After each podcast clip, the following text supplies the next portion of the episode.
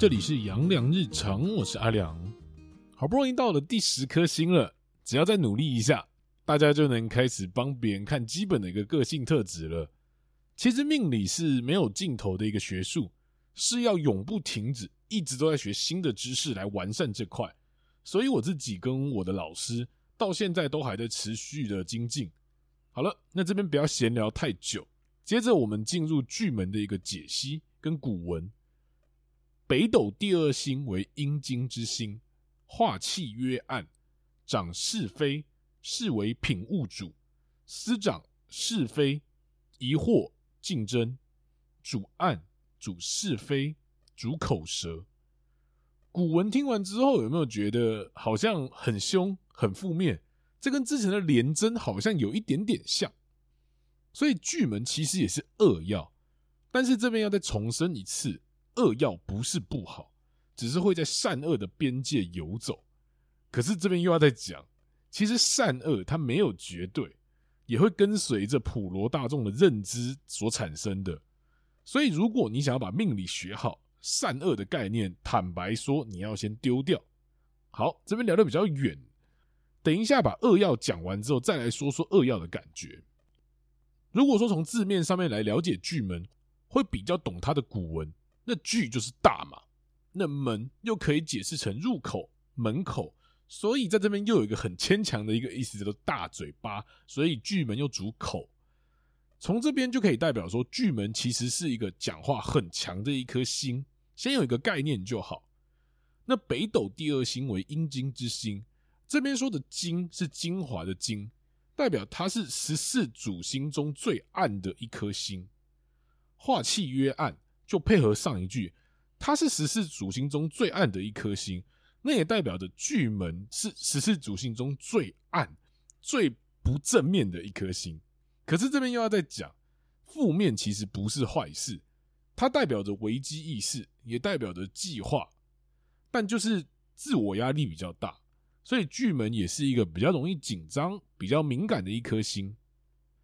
掌是非，新名词，是非。回归到前面有提到说巨门主口，所以这里的是非也比较偏口舌是非。当然，如果严重一点，也会扯到官司是非，只是比较容易因为口舌所引发的官司这样。还有这边就要提到一点是，巨门的讲话是非常直接的，可是巨门不是话多的类型，它比较像是先把最坏的情况说出来，就很像是泼你一桶冷水。人们之间的是非就是从这边做开始。别人就会觉得说，你为什么要这样讲话？可是巨门只会觉得说，我只是把我觉得可能会发生的事情跟你讲出来而已，你可以有个规划啊。从这边就很容易引起争端，所以我们一直说恶要尽量不要碰凶，因为凶星就叫做欲望，而欲望也代表着不稳定。而目前廉贞跟巨门的古文都有竞争，而如果无凶。就是会用合理的方式在做一个争取。如果一旦碰太多的凶，就很容易过度的追求，很容易走进旁门左道的状况，甚至有可能到牢狱之灾。可是这边要说，这边都是术的一个讨论，而不是绝对现实生活的状况。那反正都已经讲到后段主心了，就来提到我刚刚讲的那个术。其实你把它想成学术讨论就可以了，你也可以叫做理论上。所以跟实际的生活其实会有很大的落差，这个落差也因为生活的环境跟你的文化背景，例如北宋的文化，你就不能套用到现在，你硬要套，你也只会让别人觉得说，干你超怪的而已啊。举例来说，你现在你非要去三妻四妾或是缠小脚，你放在现代就是会遭受到很多人的是非 跟奇怪的眼光而已啊！你硬要把这个套进去的话，那我也很难跟你讨论下去。还有文化背景的一个部分，这边也就顺便提一下，星座跟斗数的不太一样。可能我旁边的同温层也有被我影响到，他们都觉得说紫微斗数比星座来得准，来得有帮助。可是这边也必须帮星座讲一个话。紫微斗数跟星座其实都是占星术，也都是十二宫。那为什么会有一个好像斗数比较准的一个感觉？可是我先说，这边是我自己的想法而已。我自己的想法就是说，这只是文化上面的一个差异。星座它本来就是源自于西方，就跟东方有很不一样的文化。这两个又都是古代的东西，你要先把西方的东西转成东方人能够接受的，又要再把这个东西从古代转成现代，那两次的转换都很容易失真。东方的占星术自然而然没有文化上面的太大转变，你只要转成现代的就好，你自然而然就能快速的被东方人所接受。所以没有好坏，只是看法不一样。所以这边不得不说。唐綺阳老师真的超神的好吗？虽然说我没有关注到他的节目，我也不懂星座，可是他能够帮助到这么多的人，我相信他绝对有他的本事。好，这边扯太远了，我们回来古文那个部分。再来是品物主，品物主很直观的去想就好了，可以叫做享受物品所带来的生活品质，所以巨门很喜欢用好的东西。会把钱变成喜欢的形状。前面有提到说巨门主口，搭上品物主也能代表巨门喜欢吃好吃的东西。当然，你说在现代谁不爱吃好吃的？所以你往下深入的去讲，就能解释成他能够吃出这个东西好吃的地方在哪里。像你旁边的朋友们，应该有很多木蛇吧？木蛇源自于台通，先给他先瞎挺一波。东西好吃，但好吃在哪？我说不出来。而巨门就能跟你分析说：啊，这个好吃是因为这个酱汁的搭配，什么什么之类的东西。这就是品物的一个意思。司长是非、疑惑、竞争。是非前面有提过嘛？而疑惑的意思比较像是永远都在质疑有没有更好的做法或是方法。也因为它是负面思考的，所以巨门在假设各种状况的发生。当你想到一种的时候，巨门可能都已经想到十几二十种方法了。而竞争，前面贪狼还有廉贞都有提过，但还是要重申，竞争没有不好，竞争反而非常适合这个时代，因为他们能够主动去争取他们想要的。所以把上述三点合在一起，巨门是非常细腻，而且有危机意识的，而且敢去争取他所要的东西。巨门在这个时代是非常非常容易赚到大钱的。考量到这也是一个自媒体的一个时代，也是一个表达自己的时代。巨门他真的是一个能够自己气化、能够行销，还能够上台去表演、去讲的一个星。但也只是我看盘的一个经验谈啦，在这边跟大家做一个分享而已。那他的结论是主暗、主是非、主口舌，这边就不再多说。还有巨门的五行是土、金、水，跟廉贞一样，有三种五行的主星。土是脾胃，金是肺跟骨头，还有呼吸系统；水是肾、泌尿系统跟妇科。最后是代表人物的部分。我觉得今天的代表人物是比较游走在负面的这个地方，是一位历史人物。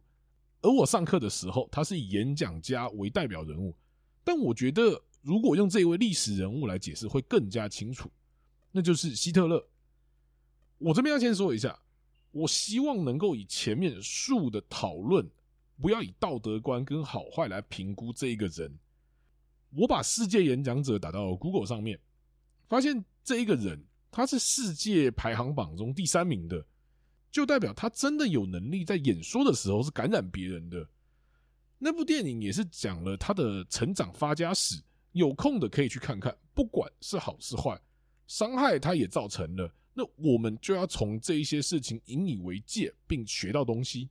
那回到希特勒本身，他的演讲方式其实非常特别，像是先跟你说一点不是太重要的东西，就像个邻家大哥哥在跟你闲聊一般，最后他的情绪会慢慢的扩张，你也会慢慢的被他吸引。最后全神贯注在他的演讲上面，最后全场陷入疯狂。而希特勒小时候其实是想去当一个画家的，他在求学的时候碰了好多次的壁，艺术学校通通都不要他，可是他就是想去，用家人的遗产什么的都还是要赶路去试试看。当他想要当兵的时候，也就是一个说去就去的行动派，直到他加入了工人党。就开始了他的开挂一般的人生。先是在某一个小酒馆里面说着自己的理念，在这个小地方演讲就算了，还能演讲到变成党中央不可或缺的人物，这就是他在台上的一个魅力，让全场陷入疯狂。但你下台了就会发现，他的魅力是来自于他对于事情的坚持跟对事情独特的一个看法。还有就是电影中有印象的是，当他发动政变失败的时候，他跑到一个同伙家里。情绪失控的那时，很像是我都已经准备了这么多了，为什么我还会失败呢？那段表演，我个人觉得是非常非常精彩的。还有当他踏上法庭时的自我辩护，那段近乎诡辩的话，又让人找不到逻辑上的漏洞，反而在最后能够让他得到法官的认同，而获得了一个形式上的轻判，名副其实的用说话改变命运。而且他被判入监服刑的九个月，这九个月还有专人服务他的生活起居跟独立套房，干他根本就是去度假的吧？而大部分的人进去都只是反省自我，犯了哪一些错或是干嘛之类的。可是他不一样，他反而在那边钻研写书的计划，好宣扬他的一个理念。这边就要提到格局一个高低，叫做妙望平线，而这边很像是巨门县的一个表现方式。巨门县它是有钻研的一个含义在的，所以只要巨门一出关，他一定就是技惊四座。而套用在希特勒身上也是，九个月的入监服刑，反而让他写出了一本书，叫做《我的奋斗》，是世界销售排行榜的第三名。其中第一名叫做《圣经》，第二名叫做《毛语录》，前三名的两本都跟政治有一点关系啊。我觉得这部电影真的很像是巨门的一个心理状态，跟他表现的一个方式。如果说有想要去了解巨门的话，我觉得你可以先看看这部电影，就可以了解大概的一个感觉。可是这毕竟是有一点点时间的文化背景了，跟现代可能还是会有点不太一样。但如果站在了解的一个方式的话，我觉得还是蛮适合的。